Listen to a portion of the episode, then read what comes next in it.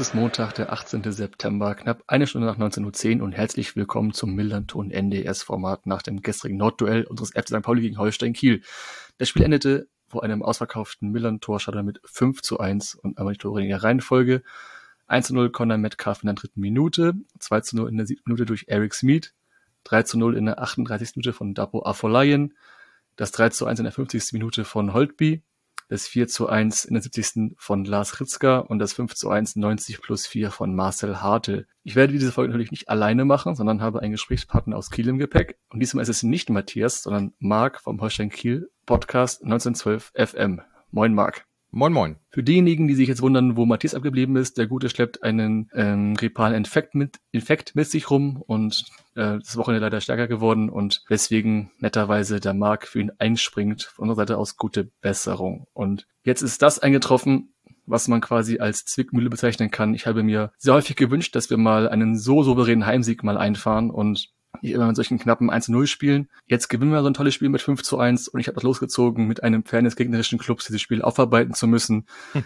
Ich weiß, wie man sich nach solchen Spielen fühlt, dass man nicht so große Lust hat oder motiviert ist, über dieses Spiel zu reden oder diese Höllentour noch einmal zu durchlaufen. Und das verstehe ich als ein Polyfan nur zu gut. Weswegen möchte ich bei dir nochmal, Marc, nochmal danke, dass du das mit mir durchziehst. Ja, kein Problem. Ich komme auf den Punkt jetzt. Holstein Kiel ist ja mit 12 von 15 Punkten super in Liga 2 gestartet. Mhm. Mal nach einem erneuten Umbruch, prima gemeistert, Neuzugänge, gut ins System eingebunden, also aus meiner, aus meiner Sicht. Ja. Auf der einen Seite hat man den Kader verjüngt, also was mit dem Abgang von Film jetzt nicht besonders schwer ist, aber stimmt, eben, ja. ebenso viele große kopfballstarke Spieler verpflichtet, ähm, die aber, wo, so, wo die Hälfte jetzt beim diesem Spiel, bei diesem Spiel, gefehlt hat. Mhm. Noch ist, ähm, noch ist es sehr früh, ein Urteil zu fällen, wie der Saisonverlauf vielleicht wird, aber vielleicht auch nicht. Wie ist denn so deine Gedankenwelt dazu, was du über den Kader denkst und was für dich persönlich besser geworden ist in den letzten zwei Jahren? Also es war auf jeden Fall eine, eine große Wundertüte. Ähm, gerade wenn man bedenkt, dass wir halt ja ungefähr zehn Spieler aus dem Profikader abgegeben haben und irgendwie genauso viele fast äh, dazugeholt haben. Viele junge Spieler, wo man halt nicht unbedingt wusste, wie schlagen die sofort ein. Ähm, aber eigentlich hat das jetzt bei allen ziemlich gut geklappt. Ähm, der eine oder andere gilt ja jetzt schon als Shootingstar mit Debüt in der, in der U-Nationalmannschaft und so weiter.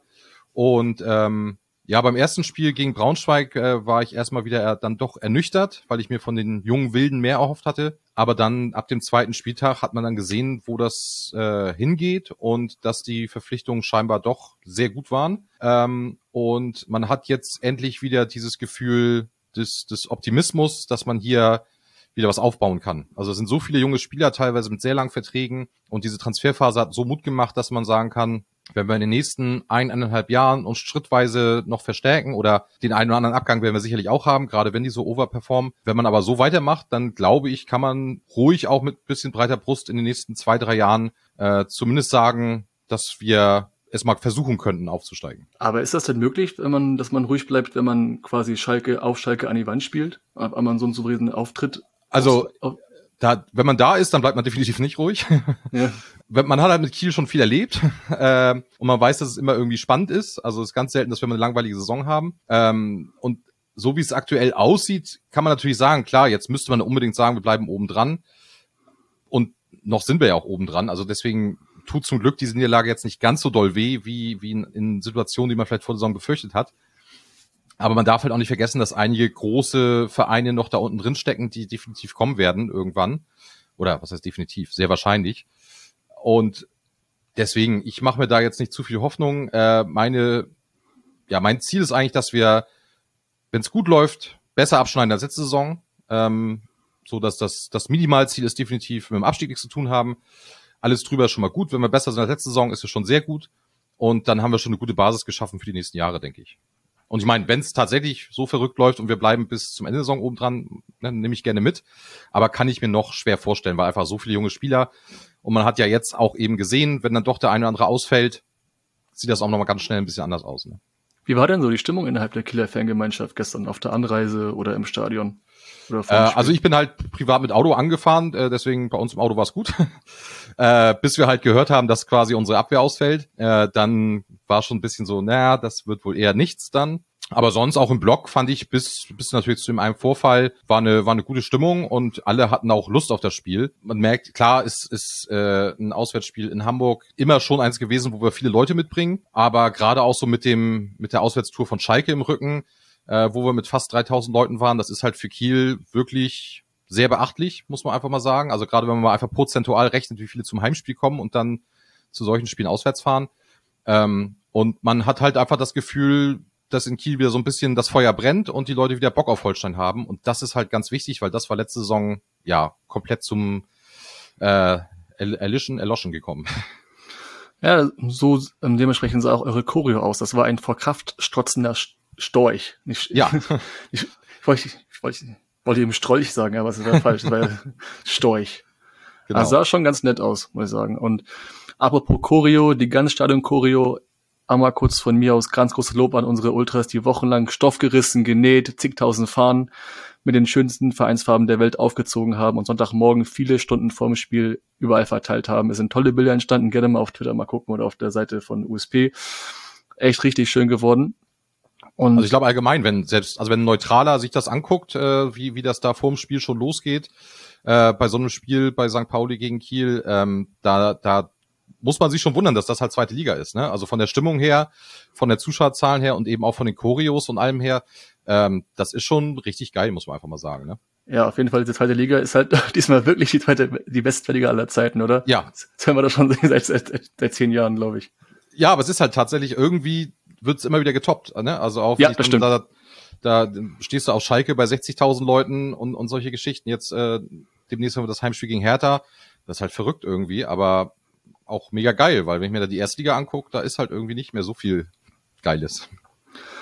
Und ich hatte, ich musste auch äh, in meinem privaten Umfeld drüber mal ein Gespräch führen, warum, also das ist das, das ist, das ist ja nur Fahren gewesen, wenn ja, mach mal 30.000 Fahren, nehm mal und zieh die auf und verteile sie und sammle die wieder ein nach dem Spiel. Das ist arsch viel Arbeit. Es waren echt viele Leute, die da wirklich haben, wochenlang geackert haben dafür und wir waren noch eine Stunde, also ich eine Stunde noch, war ich noch im Stadion und die haben noch alle noch Fahnen gesammelt. Also es ist echt viel Arbeit, Leute, also nicht unterschätzen, das, was für Kosten und Zeit drauf geht.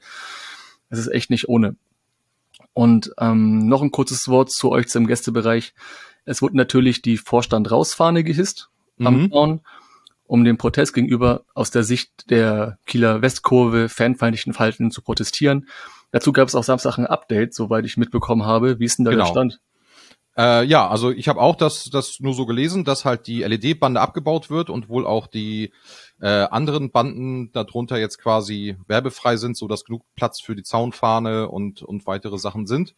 Ähm, und da freue ich mich sehr drüber, weil die ganze Geschichte hat mich mega geärgert, denn jetzt haben wir endlich mal wieder positive Stimmung mit der Mannschaft. Äh, die Fans identifizieren sich mit der Mannschaft.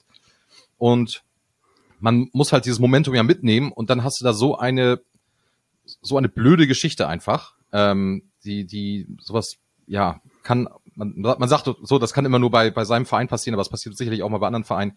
Ähm, mega ärgerlich einfach. Und ich bin nur froh, dass das jetzt schon mal jedenfalls äh, scheinbar aus dem Weg geräumt ist. Und ich hoffe, dass das die Basis schafft, dass dort äh, endlich mal was zusammenwächst ähm, und man da mal positiv gemeinsam die Zukunft gestalten kann, weil ich glaube, das äh, ist gerade bei so einem Verein wie Holstein Kiel einfach wichtig, weil jetzt kommen langsam so die die Generation nach, die Holstein wirklich als Profiverein kennen und nicht damals in der vierten, fünften Liga rumgetingelt sind.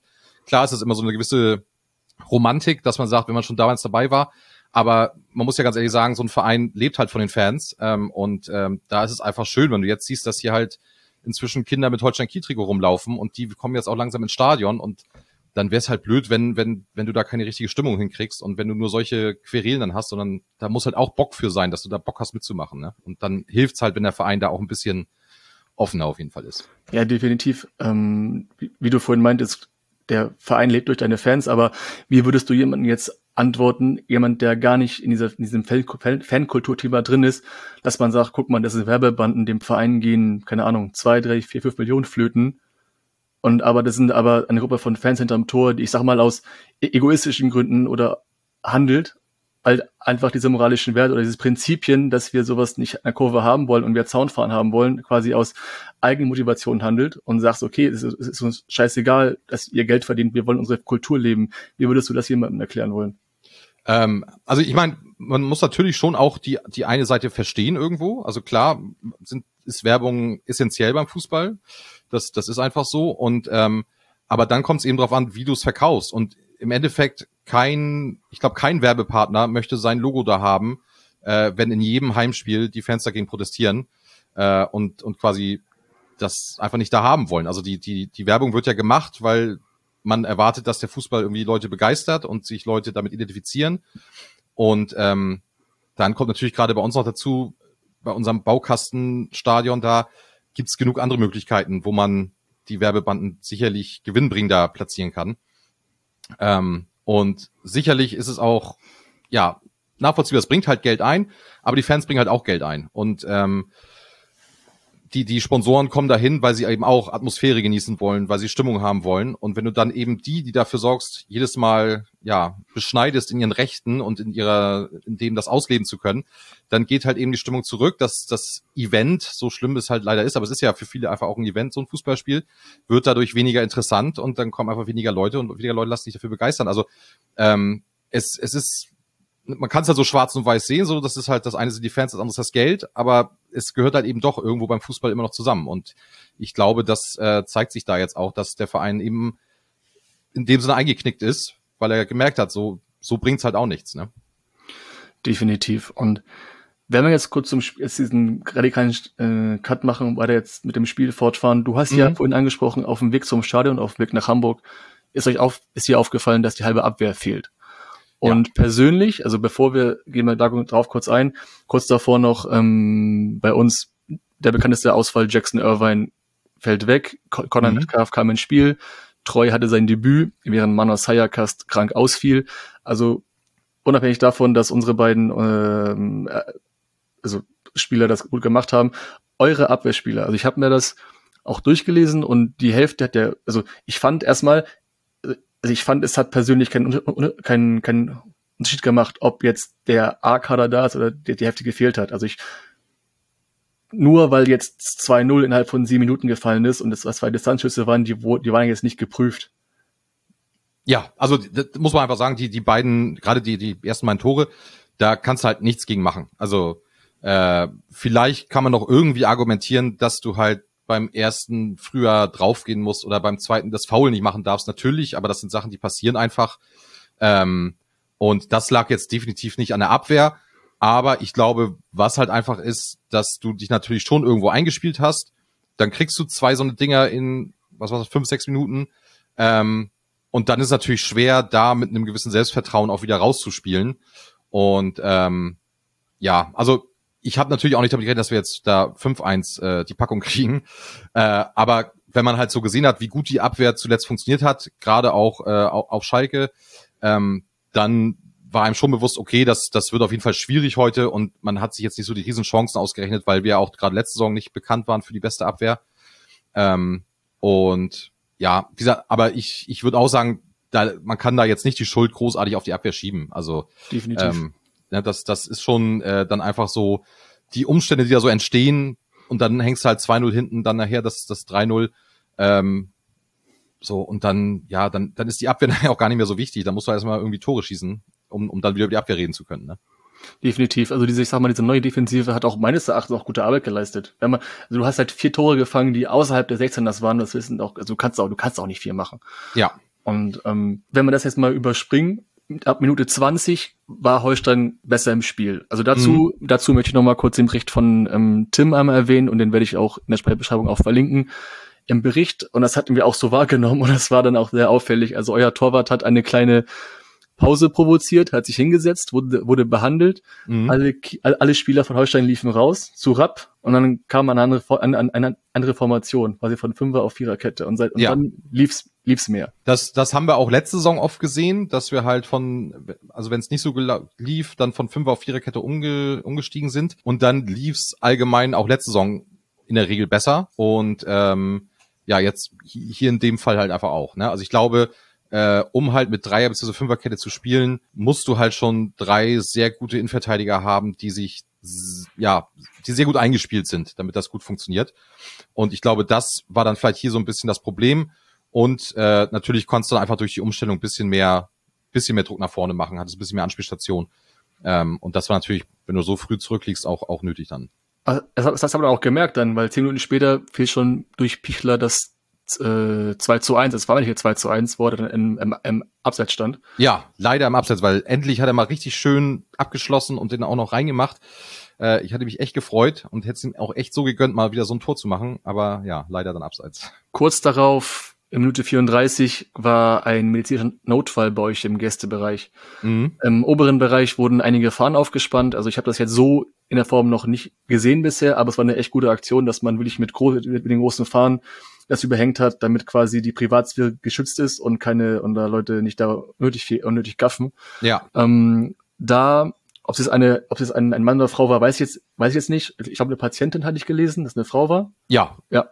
Und da auch kurz darauf, man hatte dann dieses Treiben, ich stand ja auch selbst in der Südkurve, hab dann, hat man dann gesehen, okay, da ist irgendwas los. Die Kieler schwenken ihre Fahnen nicht mehr und sind ruhig. Und dann kamen dann die Sanitäter da und dann haben gesagt, okay, alles klar, da ist irgendwas los, wir halten unseren Mund. So, wir, mhm. machen, wir machen jetzt gar nichts. Und kurz darauf fiel das 3 zu 0 und man muss, ich muss auch ganz ehrlich sagen, der Jubel, also so habe ich das wahrgenommen, der fiel sehr verhalten aus. Man hatte halt ein Auge aufs Spielfeld und das andere auf dem Gästebereich, was, was, was da passiert. Ja, also kann ich jetzt gar nicht so beurteilen, weil eben auch, man guckt halt immer so hin und her und, und dann ist natürlich auch manchmal ein bisschen schlecht zu, zu, zu hören, wie es jetzt wirklich ist.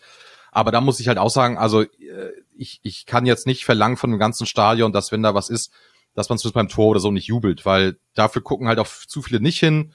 Ähm, das, ich glaube, das würde bei uns auch genauso passieren. Ich glaube, fast jedem Verein, weil du freust dich natürlich über ein Tor, um, um Gottes Willen. Definitiv. Ähm, und äh, was ich halt gut fand, dass das grundsätzlich, also gerade von den von den Ultras und Supportern wurde eben dann auch bei der auf St. Pauli-Seite der Support eingestellt. Die eine, die gegen gerade äh, hat da ein bisschen länger gebraucht, um das zu verstehen.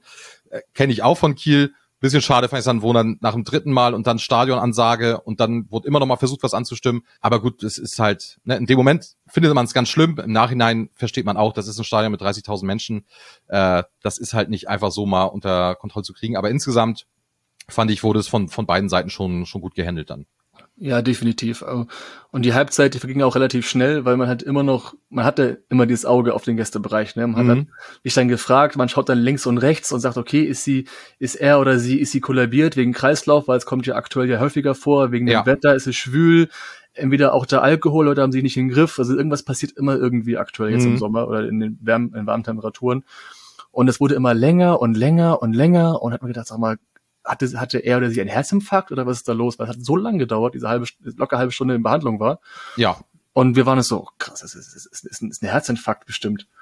Und dann kam aber kurz darauf die Meldung, ich glaube, das hat dann ähm, Matthias auch geschrieben, dass, ey, das ist alles gut, ist jetzt, ist jetzt nichts zum Glück, zum Glück, zum Glück nichts Schlimmes, nichts Schlimmes passiert. Ja, genau. Also ich hatte auch nachher nur äh, gelesen, dass das wohl, also ich habe noch mit einem gesprochen, der direkt davor stand. Äh, da ist wohl eine, eine ältere Dame kollabiert, halt irgendwie dann wohl starke Herz-Kreislauf-Probleme. Ähm, und ich vermute mal, also das ist halt, ich nur vermute, dass sie einfach länger gebraucht haben, die zu stabilisieren. Ähm, das ist so.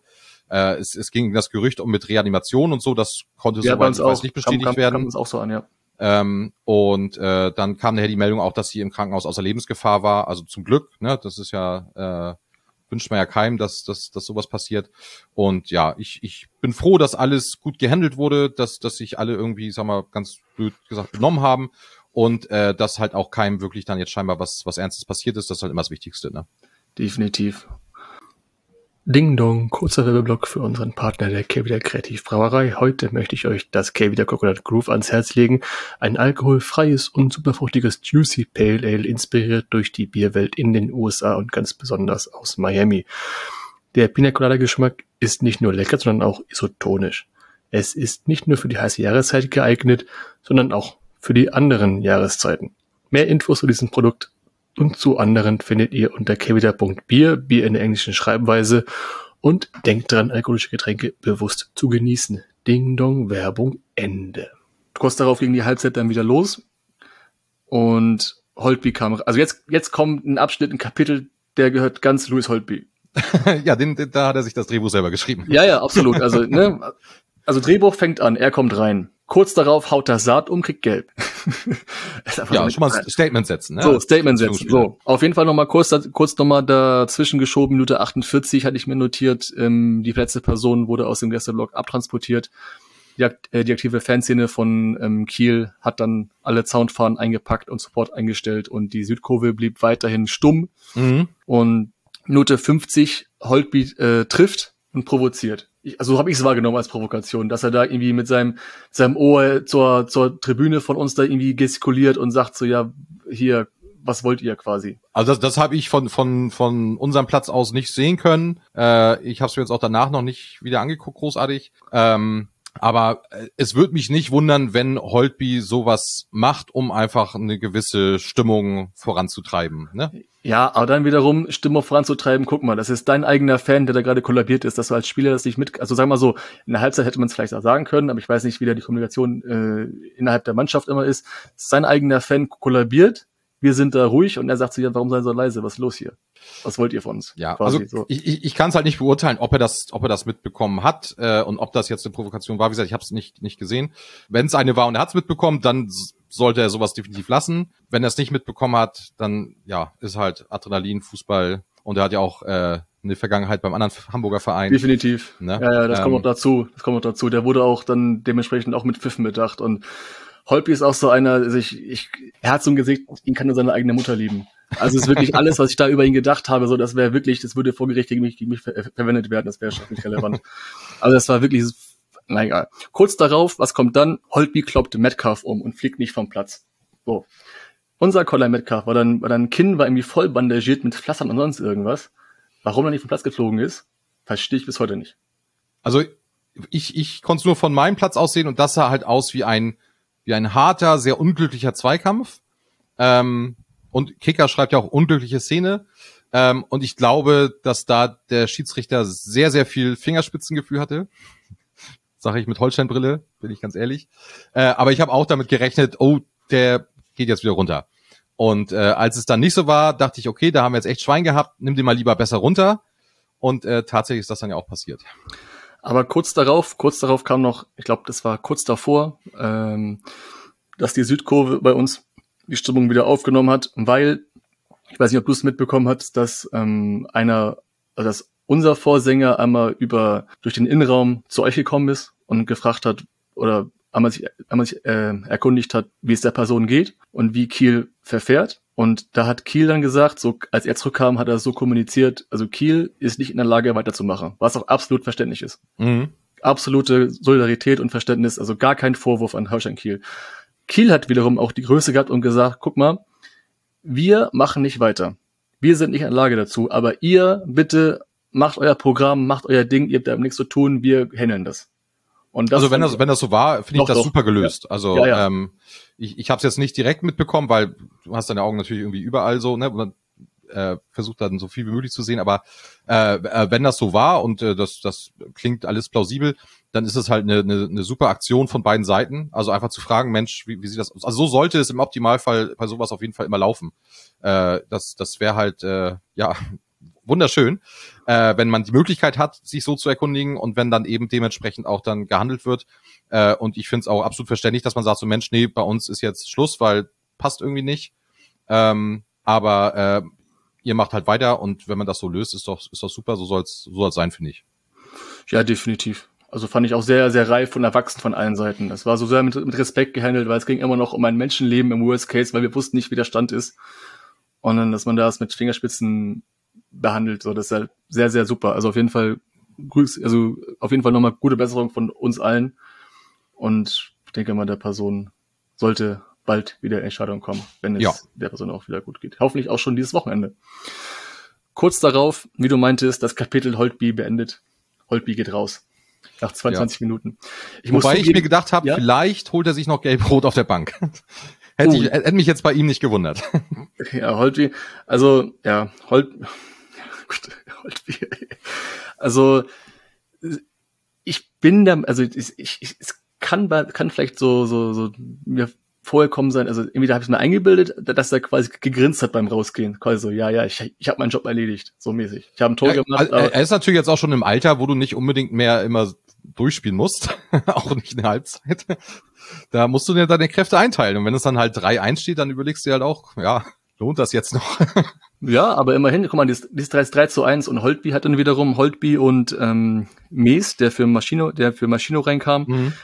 die haben ja schon gut Schwung gebracht, eingebracht, ne? Ich meine, das 3 zu 1 so, kurz danach hatten erst wir das Gefühl so, oh, das könnte noch mal, noch mal, noch mal eng werden. Ja, also ich muss auch sagen, ich habe dann wirklich nochmal dran geglaubt, wo ich dachte, ja gut, wenn wir irgendwie bis zur 80. so grob vielleicht noch irgendwie das 3-2 machen, äh, dann kann das, dann ist das nochmal spannend, ne? So, ähm, aber ja, also versucht haben wir es, hat halt nicht geklappt. Ich hätte vielleicht nicht unbedingt Mies gebracht, sondern vielleicht tatsächlich eher Fridjonsson, äh, weil dann hätten wir halt mehr lange Bälle spielen können und hätten da dann vielleicht ein bisschen noch hinten jemanden gebunden bei, bei, bei St. Pauli in der Abwehr. Ähm, aber gut, be beide haben es halt nochmal versucht und ja, aber dann merkte man nachher halt auch spätestens beim, beim 4-1, dass der Tag halt einfach, ja, gelaufen war für uns. Und äh, kurz danach ist auch unser, ähm, äh, sag mal, unser Sportchef Andreas Bordermann verwarnt worden. Das sehe ich auch nicht alle Tage. Ähm, weil er sich da irgendwie aufgeregt hat. Ich glaube noch, das war noch im Nachhinein noch, oder das war durch die Auswechslung von Holtby noch, dass sie sich da irgendwie gekeilt haben oder so, oder irgendwie so Unmut ausgetauscht haben. Ja, also ich hatte nur die, nur die gelbe Karte gegen den Trainer mitbekommen äh, und äh, dann, dass danach auf jeden Fall auch noch ein bisschen was los war. Ähm, ich glaube auch davor war schon einmal irgendwas mit mit der Bank, wo der Schiri zumindest äh, schon. Äh, ach da, Burchert ist auch Ersatztorwart gewesen, ne? Ja, Genau. Burchard, wie, also wie, das, also wie, das, wie das kam, habe ich gar keine Ahnung, wie es passiert ist. Ich weiß, ich, hab immer, ich suche immer noch nach Bildern oder Videomaterial, wo das irgendwie zustande kam. Ich habe keine Ahnung, wie es passiert ist. Ja, zu- zuerst dachte ich, es sah halt so aus, als er den vierten offiziellen Gelb gibt. Das war, hat mich schon sehr gewundert. Aber das war's dann nicht. Also es war schon, also ja, äh, Bornemann auf jeden Fall sehr sportlich aktiv, muss ich sagen, so dass er gelb kriegt. Also ist das so einer, der sieht aus, als hätte er die Zehnerkarte Solarium am, am Tag ru- runtergesonnt. Sieht immer braun gebrannt aus wie sonst was. Also wirklich, also wirklich äh, super. Ähm, einer, der immer gerne auf Mallorca ist. Liebe Grüße. Nein, ähm, kurz darauf, Ritzka offiziell, also Thema schöne Tore an einem Tag. Ich denke mal, da hatten wir heute, äh, gestern reichlich von gesehen. Ja. Ritzka einer, ich muss ganz ehrlich sagen, ganz großes Lob an Lars Ritzka, der letztes Jahr oder auch davor damit zu kämpfen hatte, dass ein Leert vor ihm war. Und Paccarada ist halt wirklich ein, schon erstklassig gewesen. Und ich muss halt sagen, dass Ritzka, Fall, ja. auch wenn das ein anderer Spielertyp ist, einen riesen, riesen geilen Job macht. Also richtig, richtig gut. Und ich muss ganz ehrlich sagen, ich habe links und rechts geguckt und keiner vermisst Paccarada mehr, wenn ich ehrlich bin. Ja, also ist natürlich dann auch so, so, ein, so ein Ding, dass äh, der, glaube ich, letzte Saison teilweise auch ein bisschen overperformed hat oder die letzten Jahre. Ja. Ähm, aber ist halt einfach ein super Spieler. Und äh, wenn du es aber natürlich hinbekommst, also ist ja bei uns auch, wir haben auch viele Spieler, wo ich sage, oh, wie sollen wir die ersetzen? Aber wenn halt das mannschaftlich läuft, dann, dann ja, vermisst man eben diese Einzelspieler nicht mehr so sehr. Ne? Also das ist, glaube ich, dann, wenn es gut läuft, natürlich, wenn es schlecht läuft, sind es natürlich immer genau die Spieler, wo es heißt, dafür hätten wir doch Ersatz finden müssen. Ja, das, das gleiche war auch bei uns mit ähm, Jakov Medic, der zu Ajax, der Ajax, Ajax Amsterdam gewechselt ist. Und jetzt so, wo wir ähm, Hauke Wahl haben und ähm, Karol Metz in der Innenverteidigung, also es ist wirklich unglaublich gut. Also wir machen richtig gut. Also ich, ich, ich vermisse ihn auch gar nicht, also auch wenn er ein super Typ ist. Aber wenn du dafür einen Ersatz kriegen kannst und ähm, dann umso genau, genau, genau, genauso wie bei euch. Also wenn ich mir eure Mannschaft so angucke, so dass, dass ich, was ich mit Matthias im VDS so durchgesprochen hatte, das, was ihr nachgeholt habt, also okay, also ihr habt ja jetzt die letzten gefühlt letzten drei Jahre drei Mannschaften gehabt, also einmal ausgewechselt, also komplett ausgewechselt. Ja, Und jetzt ist scheinbar so ein scheinbar so ein Durchbruch irgendwie da, dass es doch funktioniert hat, dass irgendwie ein Rad ins andere greift.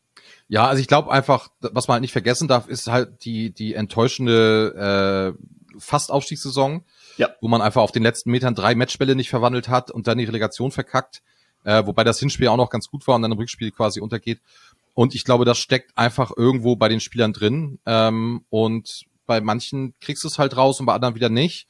Und die brauchen dann einfach einen Tapetenwechsel und der Verein braucht dann auch irgendwie neue Spieler. Und auch wenn es mir um viele Spieler echt leid hat, weil, weil ich die, die echt mochte, aber irgendwie haut's dann nicht hin. Auch natürlich sehr unterschiedliche Trainertypen mit Ole Werner und dann Marcel Rapp.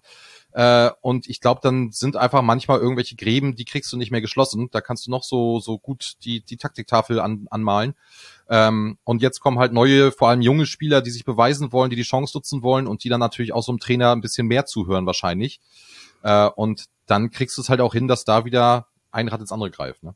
Okay, und kurz darauf, das war ja noch mit ähm, Ole Werner, war das Ole Werner? Genau, Ole Werner, ja. Ole Werner. Und dann kam ja drauf Marcel Rapp. Diese zwei Jahre, also ich muss ganz ehrlich sagen, ich habe mich in diesen zwei Jahren immer wieder schwer getan zu verstehen, warum ihr ihn haltet. Weil gefühlt, äh, ja, ich, ich auch. Da gar nichts. So, ne? Ja.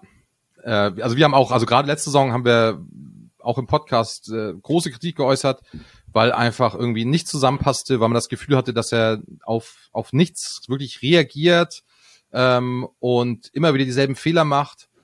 Und ja, deswegen hatte man eigentlich gehofft, äh, ich glaube, das war vor allem dieses eine Spiel, wenn wir da, glaube ich, gegen Rostock war das, wenn wir da verloren hätten, wäre er, glaube ich, weg gewesen. Und dann gewinnt er da halt mit einem der schrecklichsten Spiele, die ich jemals gesehen habe. Also das konnte man echt kein Fußball mehr nennen. Das war wirklich grauenvoll. Aber er hat sich dann damit irgendwie den Hintern gerettet. Und ja, und dann hatte man irgendwo so diese, diese, diesen Zweckoptimismus, ja, wenn erstmal die neuen Spieler kommen, dann findet er vielleicht so seinen Weg zu der Mannschaft. Und ja, jetzt zumindest aktuell sieht's halt so aus, als hätte er den gefunden und ähm, macht sich auch Stück für Stück so ein bisschen, wie soll ich sagen, mehr auf. Also er kommt jetzt auch mal zu den Fans, wenn es gut läuft und äh, äh, applaudiert er auch mal mit zur Kurve und so. Ähm, was ich immer schon ganz gut finde bei ihm, dass er auf so Sachen achtet, wie dass er sagt, das ist eben kein Nordderby, das ist ein Nordduell. Genau. Ähm, so Kleinigkeiten, so ja, vielleicht wächst, oder ich hoffe, jetzt wächst da halt was zusammen. Natürlich ist es immer einfacher beim Erfolg, logischerweise. Ähm, aber aktuell sieht es zumindest sehr gut aus und ähm, er wird auf jeden Fall sympathischer.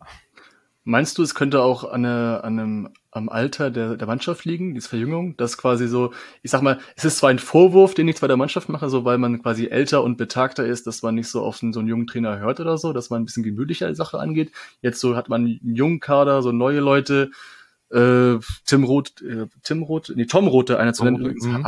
Hamburger Jung, übrigens, liebe Grüße, ähm, wie, dass man, dass man hungriger ist, dass man mehr Bock, dass man mehr Bock auf Spielen hat oder wie äh, Zitat Fabian Hützler damals äh, meinte, sehr hot ist? Also ich glaube schon, dass es was damit zu tun hat, ähm, weil einfach, also ich sag mal, so ein Hauke Wahl ist ja auch ge gewechselt, weil er sagt, äh, er hatte keine Reize mehr bei Holstein Kiel. Ähm, hat sich ja auch trotzdem bedankt beim Verein. Also wir haben ja auch durch eine schwere Phase auch mitgetragen und er war ja auch Führungsspieler bei uns. Ähm, aber man hat einfach gesehen, irgendwie läuft das nicht mehr zusammen. Dann hast du halt auch einen Finn Bartels, der nun auch viel gesehen hat und äh, der sich wahrscheinlich auch dann von dem, von dem jungen Rapp nicht alles erzählen lassen will, äh, vielleicht. Also ohne jetzt einen Vorwurf zu machen, ohne irgendwas zu wissen. Aber äh, ich sag mal so, ich habe halt Sachen gehört, nachdem Rapp kam, dass halt einige Spieler äh, mit der Art und Weise nicht so zufrieden waren. Ne? Bei Ole Werner hattest du diesen Kumpeltyp und alles so auf cool und ne? Äh, und dann kommt halt Marcel Rapp und der will wohl angeblich mit Herr Trainer angesprochen werden, was weiß ich, solche Geschichten. ähm, oder zumindest Herr Rapp von mir aus. Ähm, und das ist natürlich schon irgendwo ein, für den einen oder anderen, der sich vielleicht auch dann so ein bisschen eingelebt hat in Kiel mit der ganzen Art und Weise, vielleicht so ein kleiner Kulturschock. Ähm, und dann kommt eben bei vielen immer noch diese, diese verpasste Ausstiegssaison dazu.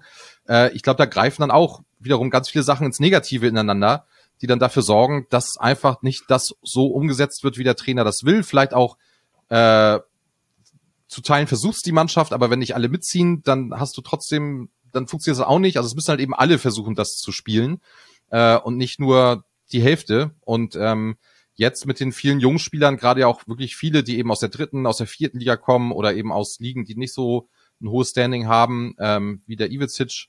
Äh, alles sehr viel talentierte Spieler, die, glaube ich, einfach diese Chance nutzen wollen und dementsprechend ähm, zumindest aktuell äh, auch sagen, ja, den Weg gehen wir. Und dazu dann vielleicht auch der eine andere Spieler, der einfach froh ist, dass es jetzt so läuft, so ein Fritjonsson, äh, wobei den ja auch Rapp am liebsten eigentlich vom Hof gejagt hätte. Äh, und jetzt ist er froh, dass er ihn hat. Ne? So ähm, und ja, irgendwie passt es jetzt halt und die Mannschaft zieht an einem Strang und das, das sieht man halt grundsätzlich jetzt. Bist du quasi auch der Meinung, dass das 5-1 zu hoch aus, also dass das Ergebnis zu hoch war? Also ja, wenn man rein vom, vom Spielerischen her guckt, äh, wenn wir vielleicht ein bisschen bessere Chancenverwertung hätte, hätten und bei euch vielleicht jeder Traumtor reingegangen wäre, äh, dann hätte so ein Spiel auch anders ausgehen können. Ich weiß jetzt nicht, ob wir das vielleicht sogar irgendwie hätten gewinnen können. Das, dafür habe ich das Gefühl, hätte es nicht gereicht. Aber ich glaube, ein Unentschieden hätte da auch passieren können. Aber es ist halt so diese, die Abfolge von Ereignissen. Ne? Also bei uns ist halt die Abwehr dann eben nicht so, wie sie die ganze Zeit eingespielt ist. Äh, dann hast du schon mal, gehst du da mit einem anderen Gefühl, glaube ich, als Spieler auch ran.